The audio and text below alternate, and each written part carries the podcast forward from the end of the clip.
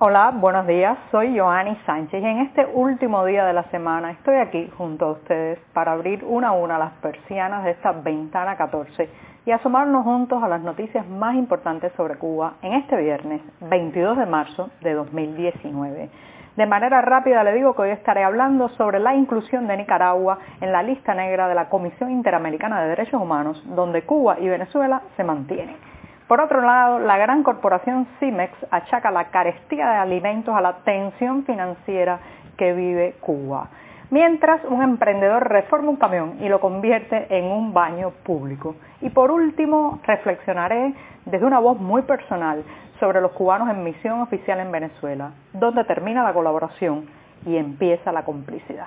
Y con esto, dicho ya los titulares del día de este viernes en que me voy a tomar junto a ustedes el cafecito informativo que cada semana comparto colado, eh, bien calentito, un poco amargo como me gusta a mí, pero siempre necesario. Mientras me tomo este sorbito, les recuerdo que pueden ampliar todos estos temas y estas noticias en las páginas del diario digital 14 y medio que hacemos desde dentro de Cuba.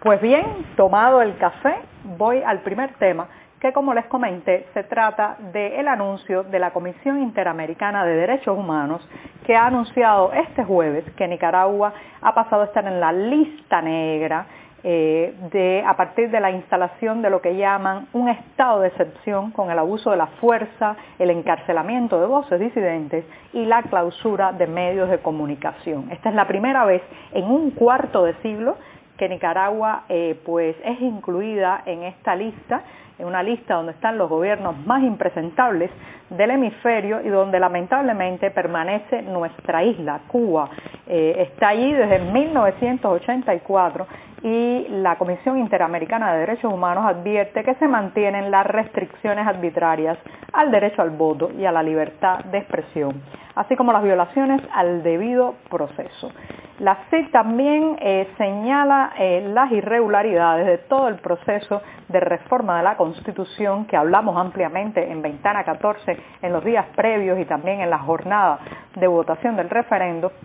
y advierte de las irregularidades en la designación de Miguel Díaz Canel eh, al frente del país. Como saben, esto no fue una elección en que la población pudo votar o decidir, sino que más bien Díaz Canel fue elegido a dedo, eh, colocado en el puesto por Raúl Castro en un proceso plagado de irregularidades de falta de transparencia y de falta de democracia. Así que parece que eh, nos vamos a quedar un tiempo más en esa lista, esa lista de los impresentables, de los depredadores de la libertad de prensa que redacta cada año la Comisión Interamericana de Derechos Humanos. Y con esto, bueno, pues con esto me voy al segundo tema del día y tiene que ver con la gran preocupación cotidiana que tenemos ahora mismo en esta isla. La gran preocupación se centra en conseguir alimentos. Desde hace más de un año hemos vivido eh, eh, la desaparición paulatina de productos básicos. En un principio, por ejemplo, fueron los fármacos en las farmacias, una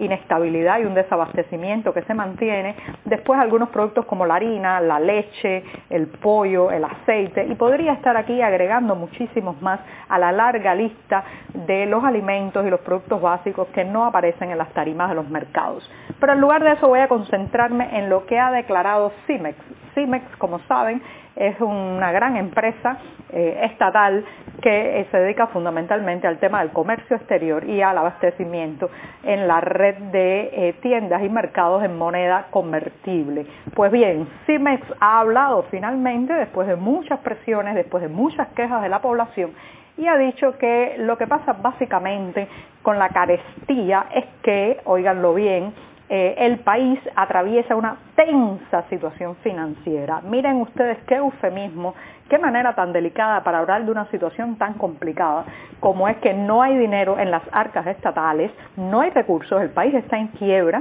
el país no tiene dinero para pagar a los importadores, no puede comprar materia prima y por eso, entre otras cosas, los anaqueles de las tiendas están vacíos o con un mismo producto repetido ad infinitum para hacer parecer que están llenos, un truco que todos los cubanos conocemos muy bien eh, y que eh, sabemos que es para evitar esa foto de las tarimas vacías, entonces repiten una y otra vez el mismo producto.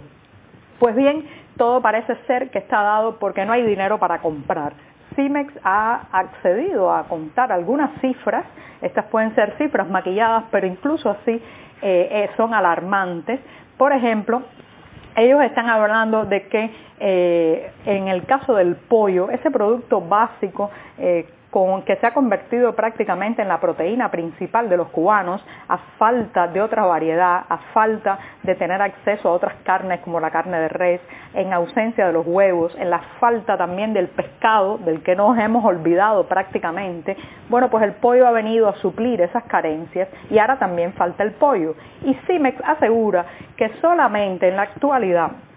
solo se han entregado el importador, que no menciona quién es, pero muy probablemente sean empresas estadounidenses y brasileñas, solo ha entregado el 40% de lo que se necesita para suplir la demanda normal en la red de tiendas. O sea, solo ha llegado el 40% de la cantidad de pollo que se esperaba y eh, bueno, pues no hay una fecha tampoco para que esto se restablezca, porque como les he dicho, no se trata de eh, dificultades para traerlo en barco o para distribuirlo, se trata de que el país no tiene dinero. Así que eh, se prevé un agravamiento de esta situación, puede haber picos en que se retoma un tanto la producción, pero por otro lado estamos dependiendo de las importaciones porque este país, este país no produce casi nada. Eh, la mayor parte de los alimentos que se consumen, más del 80% de lo que ponemos sobre nuestra mesa, viene de fuera. Y las granjas de pollos nacionales, bien gracias, no hay datos sobre eso,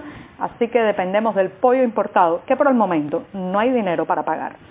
Y con esto, con esto me voy al tercer tema que tiene que ver con un emprendedor, una linda noticia de resistencia, creatividad, ingenio y sobre todo eh, mucho olfato para los negocios. Un emprendedor llamado Juan Reyes, original de Santiago de Cuba, un día comprendió que su familia, cuando salían a pasear a fiestas populares, tenía muchas dificultades para encontrar un baño, sobre todo sus hijos y su esposa, y decidió poner manos a la obra, remodelar un viejo camión de la primera mitad del siglo pasado y habilitar dentro de él 10 cabinas con baño Sí, exactamente. En lugar de dedicarse al negocio gastronómico, de renta de casas, e incluso eh, de venta de, juguetes para niños, eh, Juan Reyes decidió que quería hacer baños y ahora recorre la isla con su camión de baños portátiles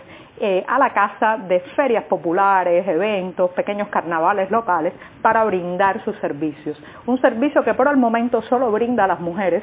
eh, fíjense ustedes, y eh, incluye toda una serie de comodidades como un baño con papel sanitario, algo que falta tanto en Cuba y que casi nunca encontramos en los baños estatales y oficiales. Papel sanitario, agua, limpieza, buen olor, un espejo para mirarse y hasta una ducha para el que quiera o la que quiera refrescarse del calor. Así que si usted está eh, por Huira de Melena en estos días o recorre algunos lugares de la provincia Artemisa, ahora mismo puede encontrarse con Juan Reyes y su servicio que por dos pesos moneda nacional le permite tener un baño decente en un país donde eso hace mucho tiempo que se olvidó.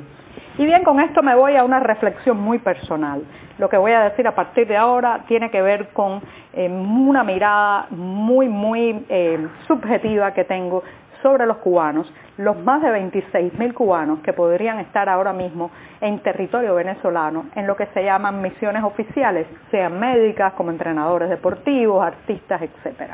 Eh, como saben, la tensión en Venezuela ha ido creciendo, eh, hay una gran presión popular para que Maduro, al que llaman el usurpador, se vaya del poder y que el país retome la eh, ruta democrática después de haber sido, eh, pues en los últimos años, eh, podríamos decir, encerrado en las aulas del autoritarismo, del populismo y sobre todo el control de una camarilla sobre todos los recursos y las decisiones del país. Hay muchos cubanos que están ahí, que han ido por necesidades materiales, económicas, por presiones laborales, por temor al perder su trabajo y también con la ilusión de conseguir algunos productos, algo de dinero que llevar a casa. Pero hay un momento, cuidado, donde termina la colaboración humanitaria, donde termina eh, lo que puede ser el, deber profesional de estar en un lugar y empieza la complicidad. Yo creo que ese momento ya llegó hace mucho tiempo y eh, convoco a mis compatriotas que están ahora mismo en Venezuela que reflexionen, piensen, mediten en lo que están haciendo. Están ayudando a apoyar un régimen antidemocrático eh, y todo eso lamentablemente está generando una animadversión contra los cubanos que están en Venezuela. A los venezolanos por su parte les digo, eso no es Cuba, eh, el gobierno, el régimen, la plaza, la revolución no representa a todos los cubanos y eh, yo estoy segura que nos vamos a entender como pueblo cuando todo este humo de la ideología se disipe. Así que cubanos, cuidado, no te prestes no te prestes para amordazar eh, a eh, el pueblo venezolano y por otro lado, venezolanos comprendan que muchos de estos cubanos están ahí más por necesidad que por complicidad. Bueno, muchas gracias.